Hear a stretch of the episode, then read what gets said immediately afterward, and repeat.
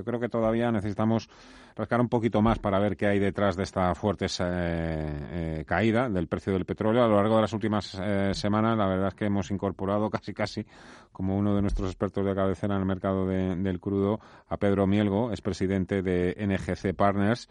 Señor Mielgo, hola, ¿qué tal? Muy buenas tardes. Buenas tardes. ¿Usted había visto algo así? ¿Una caída del 40% en un día? Bueno, sí, hay que recordar que hubo una caída en 1990 de este tipo, eh, justo muy poquito antes de la guerra del Golfo, de la invasión de, Kuwait, perdón. Y, pero bueno, fue una circunstancia muy especial. Eh, pues, eh, digamos que en condiciones normales de mercado esto es algo desconocido. Eh, ya he escuchado algunas de las explicaciones. Tiene un componente técnico por esos cambios en los contratos de futuro de mayo a junio, pero no sé, la verdad es que se nos hace una explicación un poco un poco cortada, da la dimensión de, del crash que estamos viviendo hoy. Bueno, yo creo que hay, hay una serie de factores, eh, digamos, fundamentales que son los que están influyendo en esta situación de mercado. En primer lugar, hay cosas que ya, es ya son conocidas, que hemos comentado anteriormente, y es que, eh, primero, eh, hay un exceso de oferta en el mercado. El crecimiento de la oferta de Estados Unidos con su producción de, de Shell Oil y Tight Oil ha, inundado, ha contribuido a inundar el mercado eh, y en particular la capacidad de exportación de Estados Unidos que está creciendo sustancialmente. En segundo lugar, eh, las previsiones de demanda en China que han ido bajando este año, antes de la crisis del, virus, eh, y que hacían pensar también en un exceso de oferta, un desequilibrio entre oferta y demanda.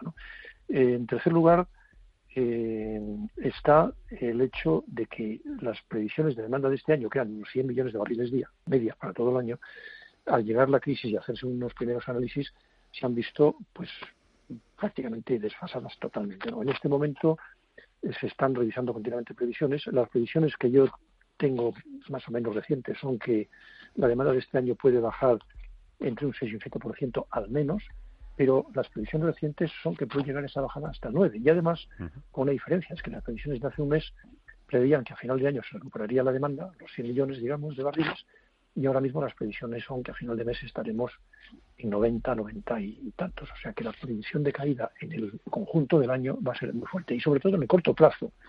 En el corto plazo, las previsiones de caída de la demanda son de un 13% para abril y un 10% para mayo, que son caídas monumentales. Y eso, naturalmente, se traduce en precios. Y cada semana que pasa, alargándose las condiciones de confinamiento y de paralización de actividad productiva en algunos países, esas previsiones van empeorando mm. y el exceso de oferta y la, y la presión sobre los precios es mayor. Eh, la supervivencia, por decirlo de alguna manera, no se me ocurre otra palabra, ¿eh? la supervivencia de las compañías, eh, me refiero ahora a las europeas, básicamente está mm, garantizada a partir, me imagino, de, un precio medio, no sé, 30, 40 dólares, claro, que precios a, por debajo de 20 ¿Cuánto pueden aguantar las Enel, las eh, Royal Dutch Shell, las Repsoles? Sí, bueno, las compañías productoras tienen, como compañías, pero sobre todo con zonas de producción, con sus diferentes yacimientos, tienen sus break-even, sus precios en los que empieza su rentabilidad, sus umbrales de rentabilidad. Si no alcanzan esos umbrales, tendrán que ir paralizando algunas las producciones en algunas zonas como ya están haciendo, de hecho, en Norteamérica algunas empresas. Por ejemplo, hace unos días, la semana pasada, en Canadá se anunciaron paradas de producción en las arenas bituminosas de Tabasca de crudos pesados de prácticamente 800.000 barriles día. Y eso cada día hay noticias nuevas, ¿no? Algunos productores norteamericanos de Estados Unidos ya habían parado, parado también la semana pasada. Entonces, los que tienen precios de break-even por encima de los precios actuales tienen que parar si no quieren incurrir en más pérdidas.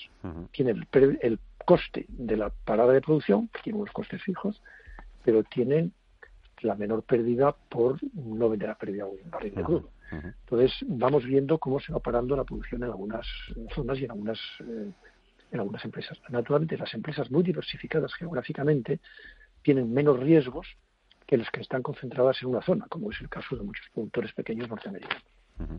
Eh, la pregunta del millón. Eh, esto tarde o temprano debería trasladarse también al precio de los combustibles. El diésel, la gasolina, ahora mismo no recuerdo muy bien la última vez que reposté, pero estaba por encima del euro por litro. Debería, debería, debería. Eso es lo que, si los precios del combustible, de los carburantes, reflejan el precio del crudo, que es uno de sus componentes, debería. Otra cosa es cómo se da el mercado. De hecho, el mercado pues la caída de consumo en los países europeos que tienen ahora mismo confinamiento, pues ha sido brutal.